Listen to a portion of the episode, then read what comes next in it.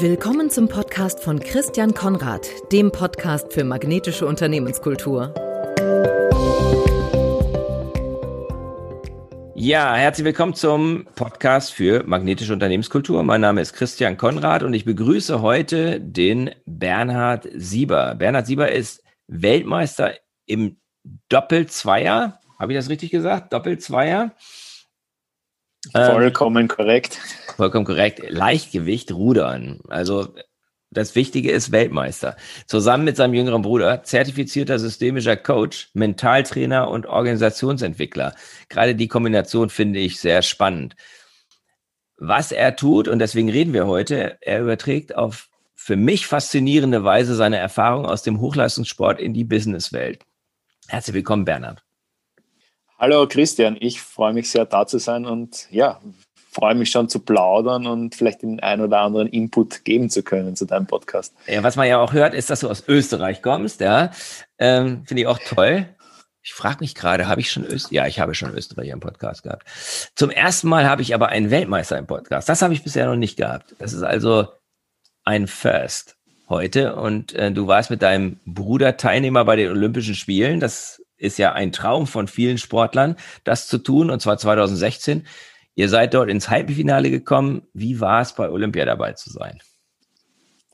Olympia, wie du es gerade gesagt hast, ist natürlich so der große Traum eines jeden Sportlers und es war auch für uns das größte Ziel, das wir gemeinsam hatten. Wir hatten es zwar nicht initial, wo wir gemeinsam zu rudern begonnen haben, aber es hat sich dann entwickelt über die Erfolge, auch über den Weltmeistertitel 2012 so dass das dann irgendwie so die logische Schlussfolgerung war, jetzt geht's Richtung Olympische Spiele. Dort dabei zu sein bei den Olympischen Spielen war natürlich eine, wie soll man sagen, es ist eine ganz eigene Welt dort zu sein. Es ist irgendwie ein, ein eigener Mikrokosmos, äh, der dort zusammenkommt.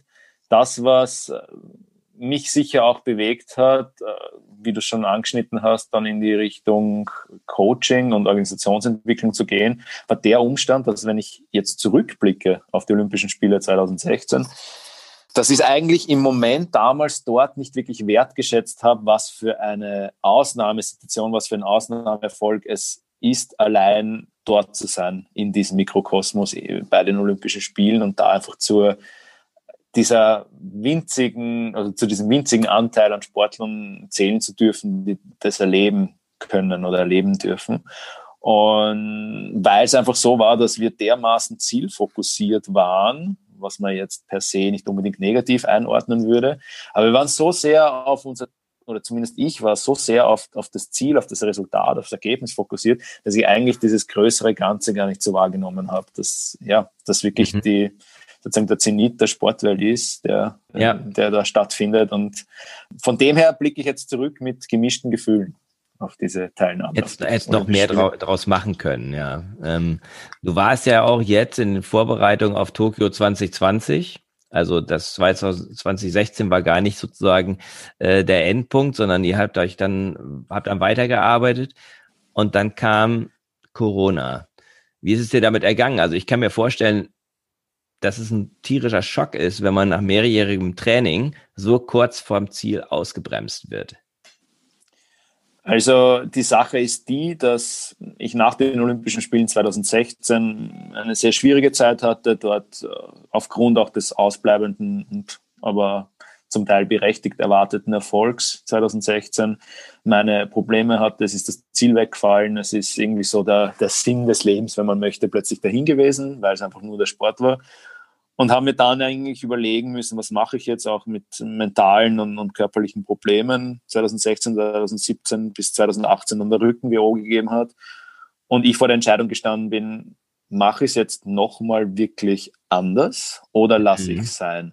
Und mhm. die Entscheidung war dann die, dass ich für mich beschlossen habe, ich mache es nochmal, ich mache es nochmal anders, ich mache es nochmal wirklich voll und ganz mit dem Ziel, bei den Olympischen Spielen voll und ganz dort zu sein. Ich möchte das nochmal erleben. Ich möchte es mit einem Partner, mit meinem Bruder noch einmal dort erleben und im Moment wertschätzen, was da eigentlich passiert, mm. weil ich das so als wirklich powerful für mich kennengelernt habe. Mm. Das hat dann noch ungefähr ein Jahr gedauert, bis dann 2019, letztes Jahr im Herbst, ein Projekt entstanden ist, wo wir tatsächlich wieder die Chance hatten, gemeinsam zu rudern, das gemeinsam möglich zu machen. Und nach fünf sehr aufwendigen, sehr harten, aber umso lehrreicheren und umso tolleren Monaten Training mhm. haben wir dann tatsächlich im März, am 12. März, am Donnerstag, den 12. März in Portugal diesen ersten Step Richtung Olympia-Quali geschafft. Und wer österreichische Politik ein bisschen im Kopf hat, am 13. März, Freitag, war dann die Pressekonferenz von unserem Bundeskanzler, wo der Lockdown verkündet wurde. Ah. Das heißt, es war wow. tatsächlich von 100 auf 0 runtergebremst. Und was aber das Faszinierende jetzt war hinter der ganzen Geschichte, ist, dass zwischen meinem Bruder und mir ist viel schief gegangen in den Jahren davor wir sind sehr nah wieder zusammengewachsen. Wir haben da sehr, sehr viel für uns auch zwischenmenschlich geschafft, was sicher einer der Hauptgründe war, warum die Leistung auch wieder gepasst hat. Mhm. War der Umstand, dass wir zwei Tage vor diesen Rennen zusammengestanden sind und mein Bruder hat es gesagt, wenn es jetzt vorbei wäre, dann wäre es auch gut, weil das, was wir die letzten fünf Monate geschafft haben, ist einfach ein Erfolg für sich und wir haben eigentlich jeden Tag getan, was wir tun haben können, um dem mhm. Ziel näher zu kommen. Mhm. Das war schon mal eine Befreiung für uns alle, also für den Trainer und uns zwei. Und wo dann die Rennen vorbei waren, wo wir das tatsächlich gewonnen haben, mhm. haben wir wieder für uns gesagt, wenn es jetzt vorbei wäre, wenn es das jetzt ist für uns, dann ja. wäre es gut. Das diese Ruderschläge, die wir nach den Rennen dort gefahren sind, wirklich in, ich habe selten noch solche Ruderschläge gehabt, wo tatsächlich gefühlt die Welt stillsteht. Also flaches Wasser, Portugal, wer das kennt, leicht hügelig, Sonne am Untergehen, 28 Grad im Februar. Es ist irgendwie alles eins, nur noch fliegen übers Wasser, gleiten, Natur, ein Boot, zwei Ruderer und auf dreimal ein Kilometer kein anderer Mensch. Wahnsinn.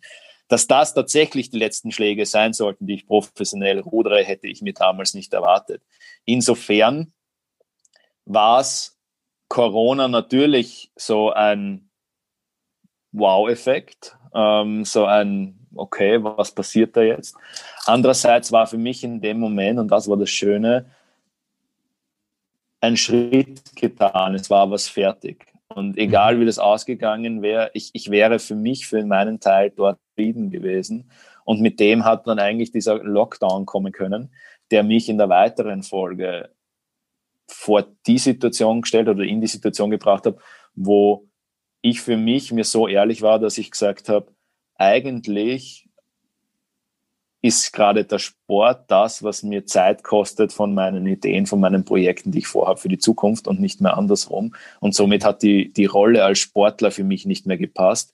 Und da ist es dann auch zu der Entscheidung gekommen, meine Sportkarriere zu beenden. Das heißt, eigentlich ist dieser von außen vielleicht so betrachtete Albtraum von einem Sportler ähm, für mich gar nicht so schlimm gewesen, sondern ich habe eigentlich diese Krise dann schlussendlich sehr positiv genommen und als mhm. Anlass genommen, einmal wirklich drüber nachzudenken, passt das noch für mich? Mhm. Und ich habe mir dann einfach nicht mehr vorstellen können, jetzt noch ein Jahr lang, auch wenn viele gesagt haben, es ist nur noch ein Jahr und mach noch weiter, noch ein Jahr jeden Tag was zu tun, damit dann in einem Jahr vielleicht irgendetwas passiert.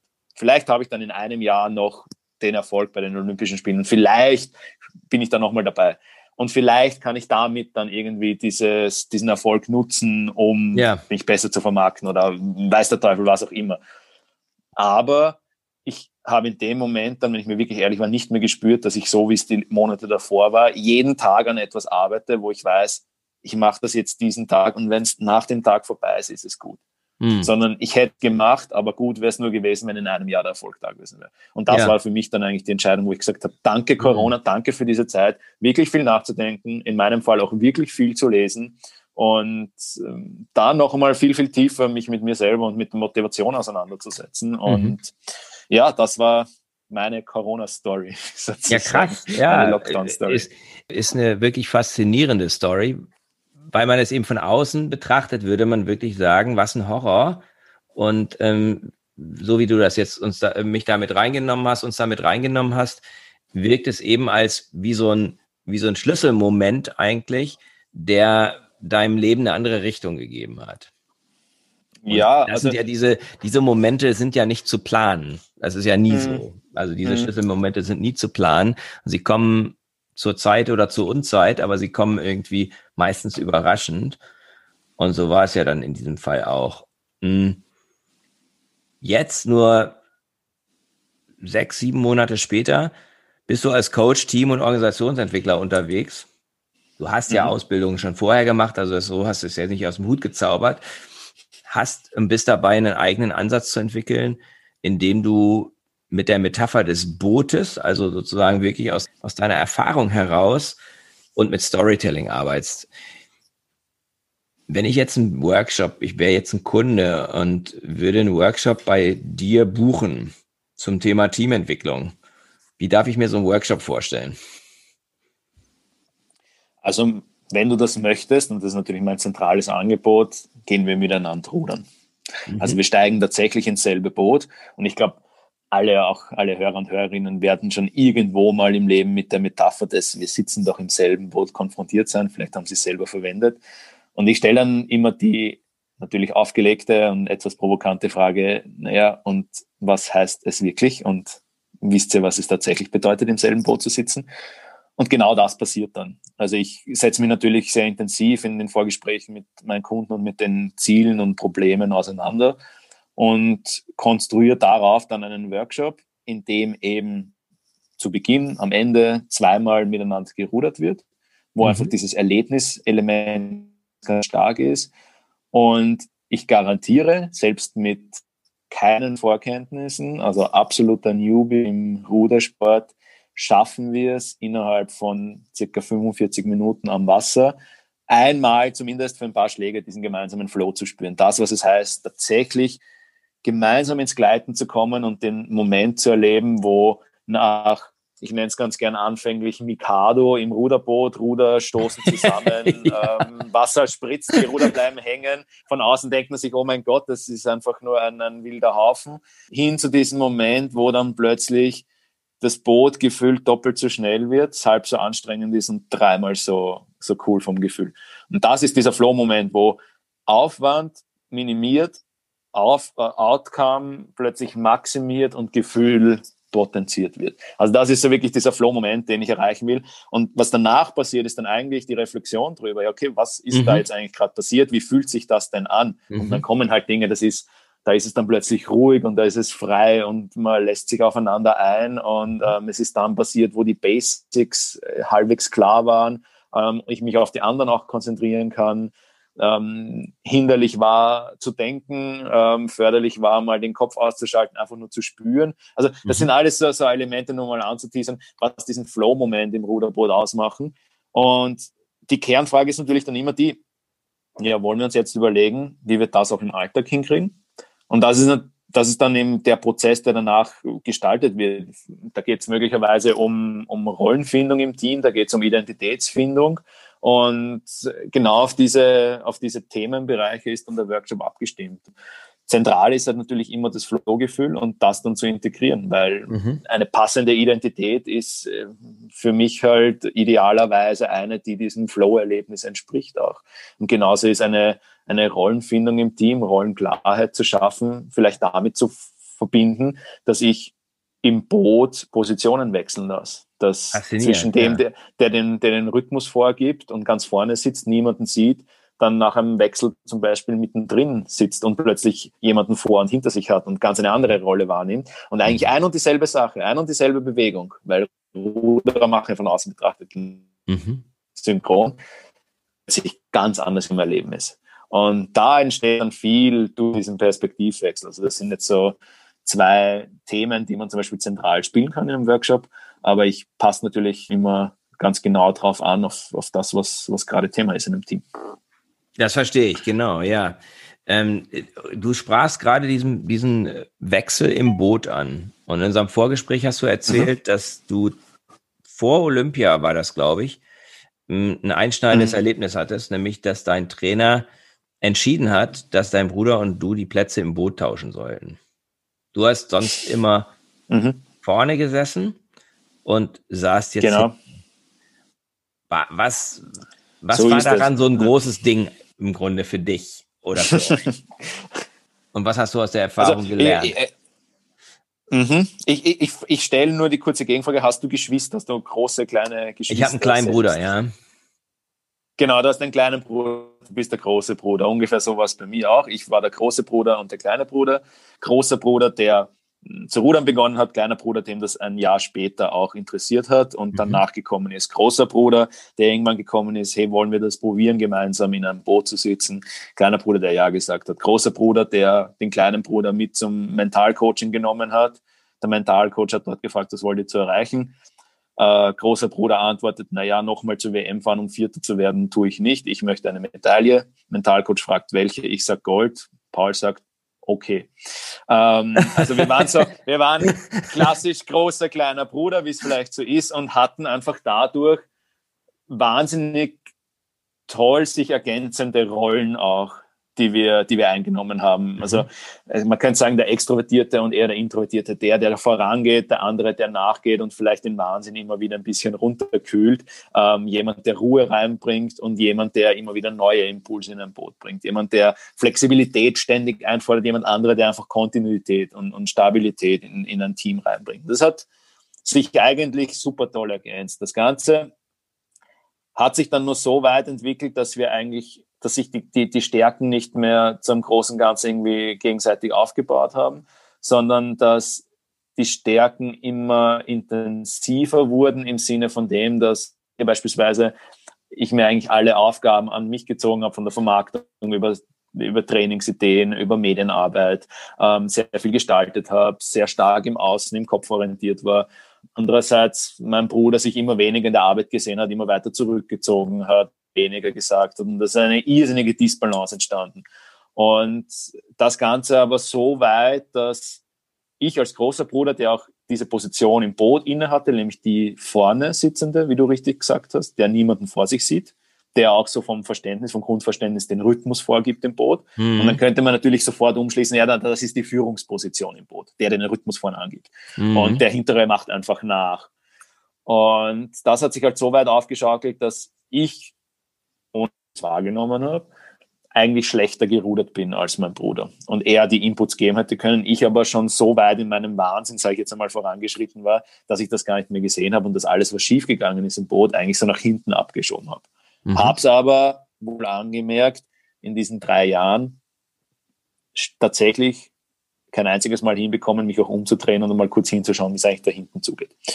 Und Krass, unser Trainer ja. hat dann eben angefangen, ja, es ist, es ist, es, man ist so in seiner Blase, so in seiner, mhm. in seiner Bubble oder kann man sagen, im, im Silo, im eigenen drinnen, dass man eigentlich nicht mehr, nicht mehr rausschaut und dass natürlich mhm. alles, was schief geht, ist nach außen hin, hin, hin ja. abprojiziert. Und, und dann eben zwei Monate circa vor den Olympischen Spielen hat unser Trainer begonnen, das erste Mal uns umzusetzen im Training für zwei Monate nur vorher. Wow. Ja, ja, ja. Und wow und dann sechs Wochen vor den Olympischen Spielen in der Vorbereitung, also in der letzten Vorbereitung, hat uns umgesetzt und hat gesagt, so bleibt das jetzt. Und das war schon so ein, ja, da hat der große Bruder mal erst schlucken müssen und auch der kleine Bruder hat sich in diese Rolle reinfinden müssen. Mhm. Das Ergebnis war nicht nur, dass wir wahrscheinlich das noch gut über die Runden gebracht haben, dieses Ding, und die Olympischen Spiele dann doch am zwölften Platz beenden konnten, mhm. was sicher hinter unserem Potenzial war, aber ich sage mal, da haben wir noch gerettet, was zu retten war, aufgrund von diesem Wechsel, sondern auch gleichzeitig mein, wie du es gesagt hast, eigentlich größtes oder zentralstes Learning, nämlich von dem, dass ich draufgekommen bin, zum Beispiel in der hinteren Position viel, viel besser führen zu können, weil wir haben zwar Positionen getauscht, aber unsere Charaktere waren immer noch die gleichen. Mhm. Und ich bin und werde es wahrscheinlich bleiben in einer gewissen Art und Weise, weil es immer nur eine, die, die Frage davon, wie lebt man es, eine, eine Führungs, ein Führungscharakter auch sein. Also wenn man jetzt vielleicht die, die Rollendynamiken hernimmt, ein Alpha. Und, und das wird bleiben. Aber ich habe diese Aufgabe, die ich inne hatte im Team, nämlich da ein bisschen führend ein, einzugreifen, plötzlich ganz anders wahrnehmen können, indem ich nicht mehr von der vorderen Position irrsinnig laut habe schreien müssen, damit mich der hintere überhaupt sieht und noch dazu halt so abgestemmt worden bin, der, der sieht ja nicht einmal, was passiert und redet trotzdem da vorne. Plötzlich habe ich sehen können, habe viel besser einordnen können, was eigentlich passiert und habe mhm. viel, viel ruhiger Kommandos im Boot geben können und habe noch dazu mehr Überblick links und rechts zu den anderen Booten gehabt, mhm. weil ich einfach mhm. über Blickwinkel mehr gesehen habe. Und das war eines der Learnings. Und das zweite und vielleicht sogar wichtigere, all das, was ich ihm an den Kopf geworfen habe, der Jahre zuvor, was nicht schief geht und was er nicht machen soll und so weiter und so fort, hat er schlichtweg gar nicht machen können. Mhm. Und das habe ich erst dann wahrgenommen, wo ich in der Position drinnen war. Und das ist deswegen ah, okay. für mich so ein riesiges mhm. Learning, weil wir, wie ich gesagt habe, so sehr in unseren Blasen, in unseren, in unseren Silos drinnen stecken, dass wir die Position von jemand anderem, mit dem es vielleicht einen Konflikt gibt, mit dem es vielleicht schwierig ist, mit dem wir zusammenarbeiten müssen, gar nicht mehr wahrnehmen, gar nicht mehr sehen können. Und dieser Schritt in die Schuhe des anderen oder in die Welt des anderen und die Welt einmal aus den Augen des anderen zu sehen, mhm. kann dermaßen augenöffnend sein, dass ja es schwer irgendwie zu beschreiben ist und passiert auch immer wieder in den Workshops, wo Führungspersönlichkeiten Positionen tauschen und plötzlich Aha-Erlebnisse haben, wie da kann ich ja viel entspannter führen von ganz hinten. Da muss mhm. ich nicht mehr so laut reden. Ich muss eigentlich gar nichts mehr sagen, weil ich kann selber ausgleichen mit ganz wenigen Bewegungen. Mhm. Und das sind schöne Erlebnisse, die, die bestätigen, wie kräftig und wie wirkungsvoll die Metapher vom Boden und auch das Erleben davon sein mhm. kann. Weil drüber reden ist das eine, es erleben und tatsächlich spüren, boah, so ist es, ist das andere. Und da bin ich dankenswerterweise, sage ich jetzt einmal, ähm, oder habe ich dankenswerterweise draufkommen dürfen, dass da das Ruderboot wirklich powerful ist. Sehr cool, sehr cool. Was empfiehlst du, also ich kann das sehr gut nachvollziehen, dass dieser Perspektivwechsel halt dann, wenn man das physisch macht, einfach nochmal ganz viel Aha-Effekte produziert. Mhm. Versus, wenn man jetzt einfach sagt, es ist wichtig, dass man sich mal in die Schuhe des anderen versetzt. Ne? Also wenn du dann den Boot umsetzt, ist es einfach so konkret. Und ja. das gefällt mir an dieser Metapher auch so gut. Was empfiehlst du Führungskräften, die die Performance ihres Teams steigern wollen? Du kommst aus dem Leistungssport, da geht es sehr viel um Leistung, da geht es um Performance. Und es geht ab Zweier auf jeden Fall, beim Rudern auch um Team. Mhm. Es mhm. wird wahrscheinlich nur graduell unterschiedlich sein, ob es jetzt ein Vierer oder ein Achter ist. Anders natürlich, aber es ist immer, es ist immer Team. Ganz sicher sogar. Also der Unterschied ist vielleicht in dem, dass man sich nur selbst in die eigene äh, Position jetzt äh, gedanklich versetzen muss. Ein Zweier-Team, eine Zweierbeziehung ist immer was anderes, als mhm. wie ab dem Zeitpunkt, wo ein Dritter oder ein Vierter dazukommt mhm. oder, oder wo wir zu acht sind. Die, die, Dynamik ist natürlich eine, eine, eine, eine andere, aber grundsätzlich reden wir von Team und äh, ja, ich, ich glaube, es gibt ein zentrales Learning von mir, was ich auch gern weitergebe und was definitiv auch zwischen unbewussten riesigen Erfolg Weltmeistertitel, ähm, ich sage mal bewusst wahrgenommenen Misserfolg, eigentlich von außen betrachteten Erfolg und dann bewussten Erfolg 2020 jetzt mit dieser geschafften, äh, mit dem geschafften ersten Schritt Olympia-Quali einen roten Faden, der sich für mich durchzieht und der zwischen diesen Erfolg, Nicht-Erfolg ähm, entschieden hat. Und der war die Kommunikation und, das, und, und die Wahrnehmung zwischen uns. Und mhm. du hast gerade gesagt, natürlich das Erleben, tatsächlich Position zu wechseln im Ruderboot ist powervoller, als es nur zu sagen. Mhm. Ich sage, es gibt eine unglaublich einfache Art und Weise, sich in jemand anderen reinzuversetzen. Und die ist die, aktiv zuzuhören. Wenn ich wirklich aktiv mhm. zuhöre, interessiert zuhöre, jemanden anderen interessierte Fragen stelle und nicht nur die Fakten raushören möchte, sondern die Fähigkeit, die jedem uns innewohnt, zu spüren, wie es jemand anderen dabei geht, nämlich einfach nur die mhm. Empfindungen dazu kommen zu lassen, dann bin ich relativ schnell in der Welt von jemand anderem drinnen. Mhm. Und dann sehe ich die Dinge, wenn ich möchte, recht schnell aus den Augen des anderen.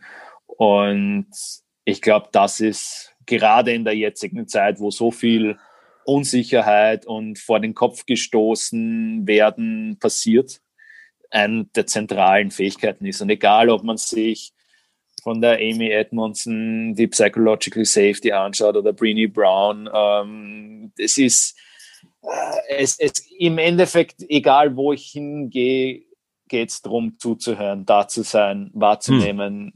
achtsam zu kommunizieren. Mhm. Und ich glaube, das ist das zentrale Mitgeben, was auch oder zumindest habe ich so erleben dürfen, zwischen meinem Bruder und mir wirklich der Schlüssel war, aus einer nicht einfachen, sehr verfahrenen Konfliktsituation oder so einem schwierigen Konflikt bei uns wieder rauszukommen. Nämlich wirklich mhm. wieder mal zu sagen, okay, was denkst du drüber? Und nicht nur beim ersten Wort sagen, na, aber ich, ich denke so und das, das, das, das, mhm. das wollen wir. Nein. Aha, okay, das ist aber anders. Warum? Mhm. Und natürlich wirklich zuzuhören und sich einzulassen auf jemand anderen hat auch damit zu tun, dann bis zum gewissen Grad sich selbst irgendwo, zumindest in einem Bereich, in Frage zu stellen. Weil wenn ich eine so vorgefertigte Meinung mhm. habe, die jemand anderer nicht teilt, bin ich drauf und dran, vor der Wahl zu stehen, es einfach wegzuschieben oder zu mhm. sagen, ja, ich kann drüber nachdenken, vielleicht kann auch ich anders über die Sachen denken. Mhm. Und das ist auch der Schlüssel letzten Endes zum, zum, zur Leistung und zum Erfolg.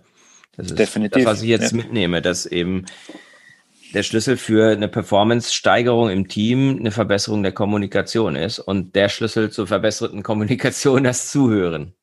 Ja, definitiv. Ich meine, man darf bei all dem, und das sage ich immer gerne dazu, nicht vergessen, wir, wir reden da von Arbeiten auf höchstem Niveau. Also Absolut. einer der, also der, sicher der, der Schritt, der davor oder parallel passiert ist bei uns, auch jetzt im, im, im erfolgreichen Winter 2019 auf, auf jetzt 2020, war der ein Setup aufzustellen an Team und an, an Arbeitsroutinen, die dem absolut höchsten Niveau entsprechen.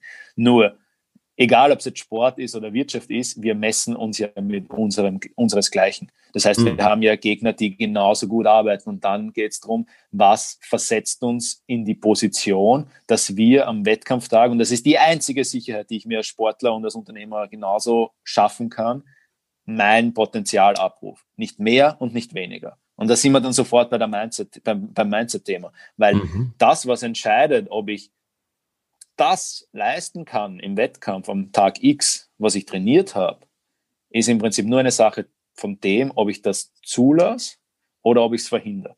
Und mhm. in dem Moment, wo ich beispielsweise mehr tun möchte, als ich imstande bin zu leisten, beziehungsweise es fängt schon an mit dem ihr Glaube, dass man am Wettkampftag was Besonderes machen muss. Nein, man ruht am Wettkampftag so gut, wie man halt gerade kann. Und das mhm. ist im mhm. Prinzip ein Loslassen, kein aktives Tun. Und da geht es ganz, ganz viel drum, bin ich in dem Zustand, in dem mhm. emotionalen Zustand und emotionaler Zustand hat was mit Hormonen zu tun, hat was mit Neurotransmittern zu tun, hat was mit physiologischer Leistungsfähigkeit zu tun. Das ist mittlerweile ganz gut wissenschaftlich belegt. Und bin ich in diesem Zustand, in dem ich wirklich leistungsfähig bin? Oder mhm. bin ich dort mhm. nicht? Bin ich gestresst? Bin ich entspannt? Oder bin ich angespannt? Ähm, äh, das war jetzt die falsche Kombi. Bin ich gestresst und, und angespannt? Oder bin ich entspannt und relaxed, aber trotzdem mit dieser Vorfreude und mit diesem, ja, ich will jetzt tun und mit diesem, natürlich dem Adrenalin, was kommt, wenn, wenn ich Leistung, bring, Leistung bringen möchte oder wenn ein mhm. Wettkampf bevorsteht. Und das macht dann wieder leistungsfähig. Und da gibt es natürlich ganz, ganz viele Methodiken. Ich glaube, da gibt es Mentaltraining noch und nöcher im Internet. Da kann sich jeder anschauen. Mhm. Aber mein Keypoint ist der, jeder kennt das. Und jeder hat das schon mal erlebt. Vor irgendeinem wichtigen Wettkampf, vor einer wichtigen Prüfung, vor einem wichtigen Termin oder einem wichtigen Gespräch hat irgendjemand drei Worte zu einem gesagt und man hat gewusst, es geht gut. Mhm. Und das ist die Power von achtsamer Kommunikation, indem mhm. man im Training parallel zu all dem, was fachlich läuft, was inhaltlich läuft, was physiologisch läuft, so achtsam mit dem anderen umgeht, dass man weiß, was ich jemand anderem sagen kann, so dass er in einem super Zustand ist. Okay. Und am Wettkampftag geht es halt darum, ihn in einen Zustand zu führen, in dem er voll Science leisten kann. Wenn ich in die Trainingspause gehe, dann ist es was anderes. Dann sage ich ihm vielleicht drei Worte, so dass er sich sicher sein kann, ja, ich kann jetzt fünf Tage Pause machen und fünf Tage abschalten. Und er braucht sich keine Sorgen machen, dass wenn er mhm. nichts tut, dass er schlechtes Gewissen haben muss, weil der andere eigentlich einfordert. Und das ist für mich wirklich achtsame Kommunikation und natürlich immer orientiert, in dem Fall hin zum Erfolg, aber ich glaube, dass es eine ganzheitliche Herangehensweise ist, die jetzt einen Menschen nicht auf den Erfolg runter reduziert, weil sowieso irgendwann die Entscheidung mhm. stehen muss, mache ich das nur des Erfolges wegen oder ist da mehr dahinter? Und ja, das ist so. Das finde ich sehr spannend. Also das mit dem, dass das, das Zuhören ein Schlüssel ist, das ist mir klar gewesen. Aber den Zusammenhang, den du jetzt gezogen hast zwischen Mindset und achtsamer Kommunikation, den finde ich extrem spannend. weil das ist fürs Team, das ist jetzt in der, ich kann das direkt natürlich aus dem Sport nachvollziehen, mhm. aber wenn wir jetzt den Transfer machen in, in ein Team und vielleicht fängt das meistens fängt das ja bei der Führungskraft an, wenn es jetzt eine Führungskraft gibt. Mhm. Wenn ich ein modernes, selbstorganisiertes Team haben. Da ja. funktioniert das natürlich auch, aber die meisten Teams sind immer noch traditionell organisiert, die ich kenne ja. zumindest. Ja. Wie arbeitest du da mit so einem Team, um achtsame Kommunikation, um die Sensibilität für diese Bedeutung hinzubekommen und dann mhm. auch, um das auch umzusetzen? Weil das ist, glaube ich, etwas, was für viele, die nicht aus dem Leistungssport kommen, mhm. eher neu ist ich weiß nicht, wie deine Erfahrung ist, aber meine Erfahrung würde jetzt sagen, na, das ist, das sind sich die meisten Leute nicht so bewusst. Die sind sich auch der Wirkung ihrer Worte nicht so bewusst, sondern hauen da mal eben gerne was raus. Wie arbeitest Definitiv. du mit den? Also, ich meine, in einem Workshop ist ein schönes Beispiel nur mal die, die, das Wirken von verschiedenen Worten oder die Unterschiede im, im Wirken von, von Worten auf verschiedene Menschen erlebbar zu machen. Also auch mal mhm. auszutauschen, okay, wir haben da im Boot gerade alle dasselbe erlebt, weil alle sind sich einig, das war Flow. Der eine beschreibt mhm. so, der andere beschreibt so.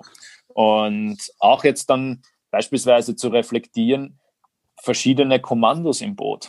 Also das ist ein, ein zentrales Learning auch. Das ist natürlich, wenn man in den Rhythmus kommen möchte gemeinsam, wenn man so ein bisschen möchte, Kultur im Team definieren möchte und mal spüren möchte, dann wird es halt irgendwann nicht dran vorbeiführen, dass man im Boot sich Kommandos einfallen lässt, wie man mhm. das schneller schafft. Und ich lasse das Teams gerne selber entdecken. Dann gibt halt einmal das Kommando der ganz vordere, einmal der hintere, einmal machen sie Ho Ruck, einmal eins, zwei, einmal reden sie wahnsinnig lang, bis sie sich geeinigt haben. Aber am Ende kommt dann in der Reflexion ganz oft schön raus, wie diese unterschiedlichen Kommandos eigentlich ein und derselben Sache ganz verschiedene Wirkungen haben.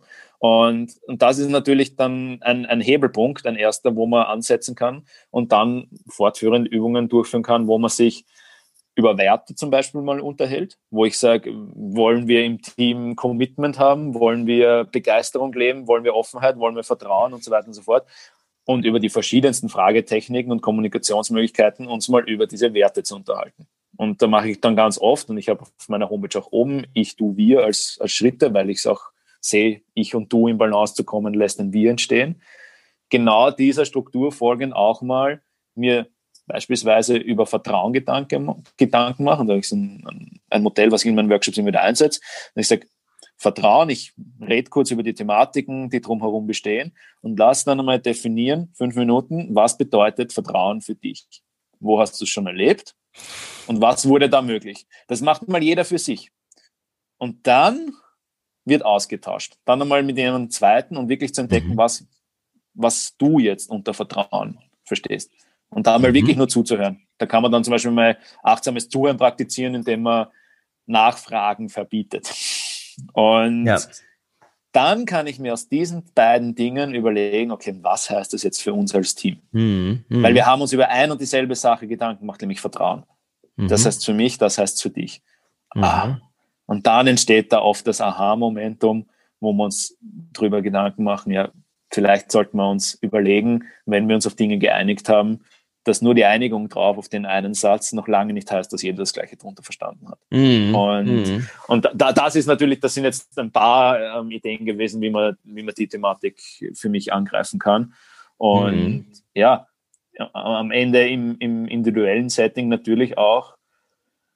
Bin ein großer Fan übers, übers Verständnis, übers Kognitive auch zu gehen und zu sagen, einfach nur auch Bewusstsein dafür zu schulen und zu trainieren, wie wir eigentlich funktionieren. Und mm. meine, Worte sind irgendwie so Container für menschliches Erleben. Irgendwann mm. haben wir hm. was erlebt und keine Ahnung, wir haben mhm. was gesehen und das Ding haben wir dann Baum genannt. Und dann haben wir irgendwas anderes gesehen und das haben wir Katze genannt. Und dann haben wir noch irgendwas anderes gesehen und das haben wir ähm, Haus genannt zum Beispiel.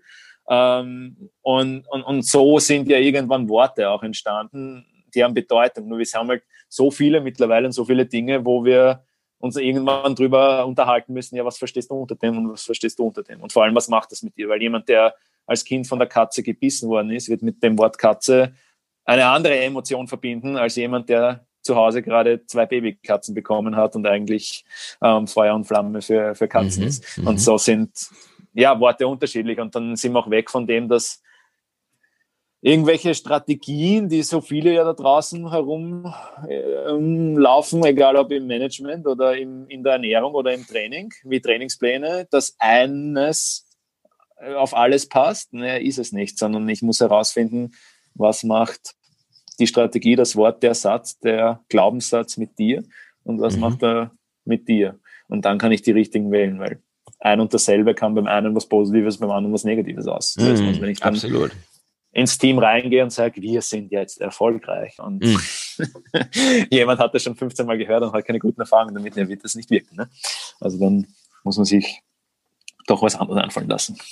Ja, cool. Ja, ähm, finde ich, finde ich sehr, sehr spannend achtsames Zuhören, achtsame Kommunikation im Grunde als ein Schlüssel für mhm. das, was da jetzt passiert.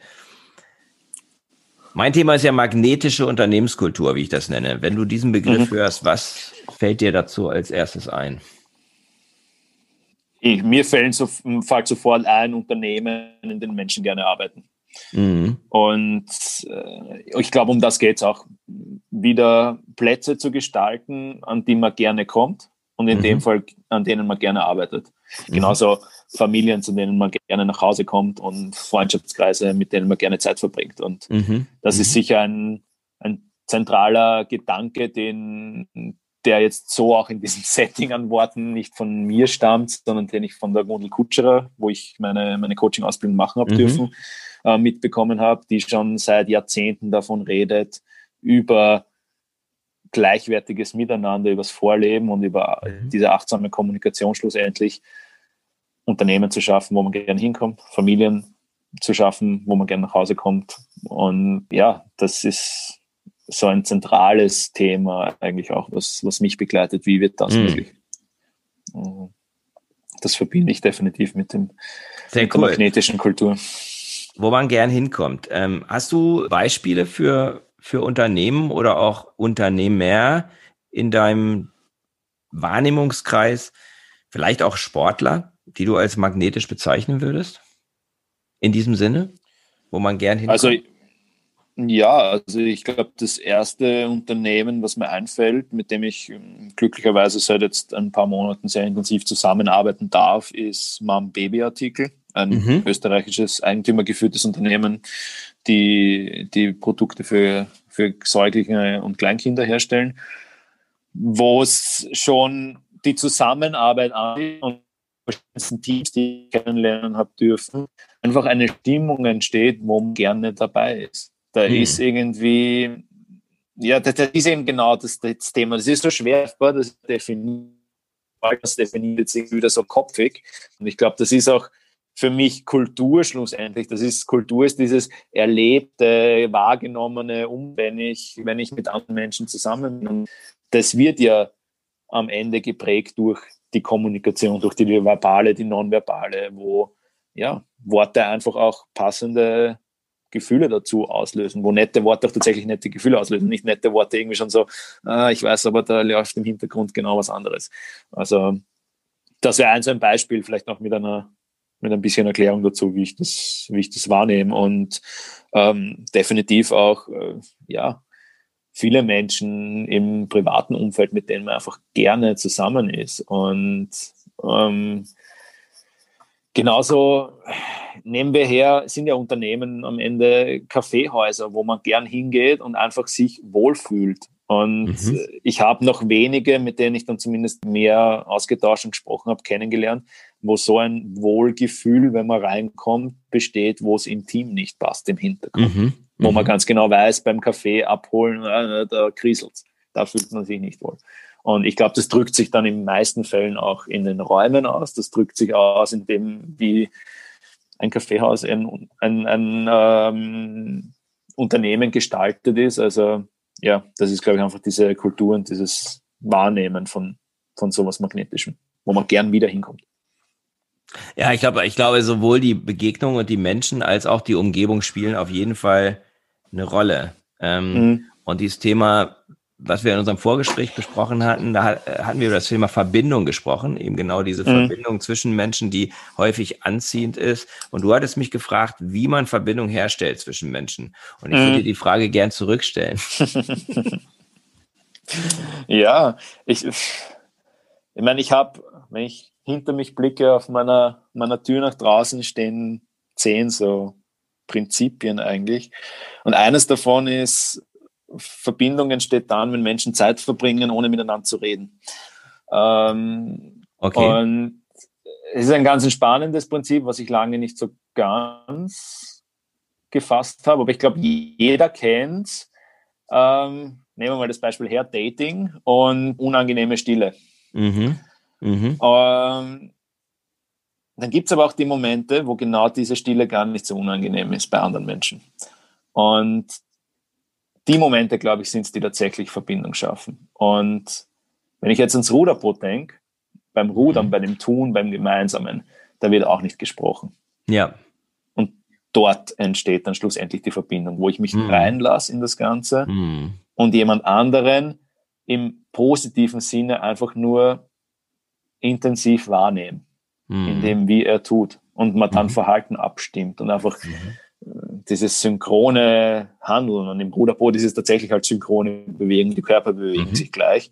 Mhm. Ähm, Im Unternehmen ist es halt ein abgestimmtes Tun, wo das, das Handeln des einen mit dem Handeln des anderen einfach gut fließend ineinander übergeht, wo es keine 100.000 Schleifen gibt und keine ewig langen Wartezeiten und, und ähnliches und, und noch 15 Abstimmungsnotwendigkeiten, sondern wo man auch weiß, worum geht es im Großen und Ganzen, wo dieses mhm. Ziel, wo die mhm. Bestimmung, wo das Größere irgendwo auch klar ist. Und dann bringt jeder sich einfach ein und es fließt, wenn es gut gemacht ist und gut organisiert ist, von der Organisation her, dann in dieses größere Ganze ein. Und ähm, ja, ich glaube, das ist so ein bisschen das Geheimnis, wo dann Verbindung entsteht, wenn man sich traut, in diese, in diese Verbindung, in dieses gemeinsame Tun auch, auch reinzugehen. Mhm. Was macht dich persönlich magnetisch? denn ich, ich, ich gehe jetzt einfach mal davon aus, dass du es bist, denn du hast losgelegt und hast gleich Kunden gewonnen, schon sozusagen im, im fliegenden Start so, sozusagen gehabt. Ähm, wir haben gemeinsam Bekannten, den Christian Steiner. Und ja. was, was macht dich magnetisch, Bernhard? Was macht dich magnetisch? Also ich kann jetzt nur das natürlich anführen, was ich von Kunden und, und Menschen im Umfeld höre. Ich denke, einerseits ist es die Authentizität. Ich äh, verstelle mich nicht und ich erzähle Dinge, wie sie sind. Ich färbe sie nicht mhm. schön. Ich mhm. erzähle auch ehrlich meine Stories, wo es mir schlecht gegangen ist. Weil ich glaube, das waren die, was waren manche Situationen, wo ich am allermeisten gelernt habe. Und ich ich, ich setze auch in meinen Workshops oder in meinem Tun nichts auf, weil ich das Ruderboot ja als mein, mein Leben der letzten Jahre jetzt bereitstelle, um, um dort Erlebnisse zu schaffen. Und ich glaube, das sind zwei so Kriterien neben dem, was ich dankenswerterweise an, an, an viele Ausbildungsleiter von mir auch ähm, zurückgeben kann oder, oder jetzt anführen kann, dass ich scheinbar ganz gut zuhören kann. Mhm. Das hast du mir im mhm. Vorgespräch ja auch gesagt. Und ich glaube, die Kombination, weil die als Coach sicher auch ein, ein, wichtiger Faktor ist, so zuzuhören, dass man dann Workshops und dann Trainings und Interventionen erstellt, die tatsächlich passend sind für die Situation. Und mm, absolut. Ja, ich, ich, ich kann nur von meiner Perspektive aus sagen, ich, ich bin einfach wahnsinnig gern für andere Menschen da. Und äh, das ist vielleicht was, was man spürt und was ich ganz sicher sagen kann, was ich bei anderen Menschen spüre. Ob da mhm. jemand wirklich voll und ganz gerne jemand anderem hilft mhm. äh, oder ob das nicht der Fall ist. Mhm. Also, das glaube ich. Sind so ja, cool. Kriterien. Ja, wir sind fast, wir sind fast am Ende. Ich am, am Ende stelle ich immer vier Fragen, die mit den vier Dimensionen mhm. magnetischer Unternehmenskultur zu tun haben. Die erste geht, mhm. da geht es um das Warum. Magst du uns mit uns teilen, die dein Warum, dein persönlicher Sinn, deine persönliche Vision für dein Leben? Persönliche Frage weiß ja, ich, aber. Mhm. Na, ich, ich glaube, dass es wirklich darum geht, wie ich es heute schon ein paar Mal irgendwie auch natürlich gar nicht bewusst beschrieben habe, dass wir, dass wir draufkommen, dass, irgend, dass es irgendwie ein größeres Ganzes gibt, von dem wir alle Teil sind. Mhm. Und für mich ist irgendwann klar geworden, ich möchte da einen Weg gehen und wieder anstoßen, wieder darauf aufmerksam machen und wieder in Erinnerung rufen, dass das eigentlich so ist.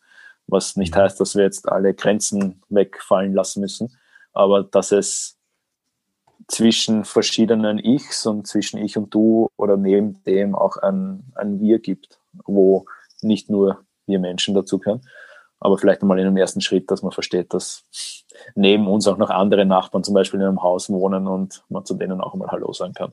Also das sind so, so mhm. Kleinigkeiten vielleicht, die, die diesen großen Sinn ein bisschen runterholen, aber mhm. ja, in, de, in, in diesem Sinn möchte ich wirken. Mhm. Das Wir herzustellen. Ja, genau. Und ja, da wieder in Erinnerung zu rufen. Das, was, da sind deine, was sind schön, deine, Schönes auch geben Was sind deine wichtigsten Beziehungen? Deine ein, zwei, drei wichtigsten Beziehungen? Ähm, definitiv zur Familie, mhm. zur, zu meiner Schwester, mhm. zur Freundin. Mhm. Und es gibt eine wichtige Geschäftspartnerin, ähm, die mittlerweile eine sehr, sehr wichtige Person geworden ist. Nicht nur aus dem Fachlichen, sondern auch aus diesem Austausch, fachlich-menschliches Verhältnis. Also wie geht jemand menschlich mit verschiedenen fachlichen Herausforderungen um? Ja, was, was gibt dir Energie? Du bist Sportler, natürlich, das, das bleibst du wahrscheinlich auch, auch wenn du nicht mehr Profisportler bist, aber was ist so die Quelle für dich, wo du Energie tankst? Sicher Bewegung und Natur. Mhm. Also Natur ganz zentral. Rausgehen. Es ist, weiß nicht, nach Seminaren, wenn man am Abend rausgeht, äh, irgendwie in, in den Himmel schaut, der wolkenfrei ist und der Mond ist da und sich mal so ein bisschen überlegt, um was geht es eigentlich, was ist das da eigentlich, was man da gerade sieht, das gibt schon Energie. Das, das sind so kleine was ist dein, was ist dein Fokus, deine Top-Priorität für die nächste Zeit, die vor dir liegt? Nächsten drei, sechs Monate vielleicht? Uh, vieles von dem, über das wir auch heute gesprochen haben, zusammenzuführen, zu verschriftlichen und zugänglich zu machen. Hm. Du schreibst ein Buch. Ich habe es vor, aber im ersten Schritt geht es vor allem darum, die Dinge greifbar, also wirklich ganz, ganz konkret greifbar zu machen, äh, in Programme zu übersetzen, in Workshop-Designs zu übersetzen. Ah ja, okay. Und, okay. und mhm. da weiter, weiter zu arbeiten, zu dem, okay, was jetzt cool. schon da ist. Sehr spannend, sehr spannend. Last but not least, äh, wo findet man dich, wenn man dich sucht? Soziale Medien im Netz? Was sind da deine, die Kontaktpunkte? Wenn dich Bernhard Sieber in Google eingeben. Ich habe den riesen Vorteil, zehn Jahre Leistungssport mit Medien hinter mir zu haben. Man findet mich. Ähm, man findet mich dann auch unter meinem Namen mit .at und .com, bernhardsieber.at, mhm. sowie auf LinkedIn. Alle anderen sozialen Medien habe ich neben meinem Corona-Projekt äh, Beruf zu wechseln, auch gekappt und okay. Genieße nee, aus, außerhalb von LinkedIn ein eigentlich Social Media freies Leben im Moment. Okay, das ist doch gut. Ja, Hauptsache, du bist zu finden. Das ist ja wichtig. Genau. Unterwegs ist wie, wie du und LinkedIn ist eine super, eine super Plattform. Professionell wahrscheinlich die beste und von daher bestens. Ich danke dir für das wirklich sehr inspirierende Gespräch, Bernhard. Hab viel mitgenommen und freue mich, dass wir in Kontakt sind. Danke, Christian. Super tolle Fragen. Mich hat es auch sehr gefreut und viel Spaß gemacht. Und ich freue mich auch, wenn wir in Kontakt bleiben. Danke dir. Tschüss. Das war der Podcast von Christian Konrad, der Podcast für magnetische Unternehmenskultur. Mit Impulsen, wie Unternehmen die passenden Mitarbeiter und die idealen Kunden anziehen. Dazu inspirierende Interviews mit Unternehmern, Entscheidern und Mitarbeitern. Jeden Montag und Donnerstag auf Spotify, iTunes und dem Kanal Ihrer Wahl. Bitte empfehlen Sie den Podcast weiter und unterstützen Sie Christian Konrads Arbeit durch eine Bewertung auf iTunes.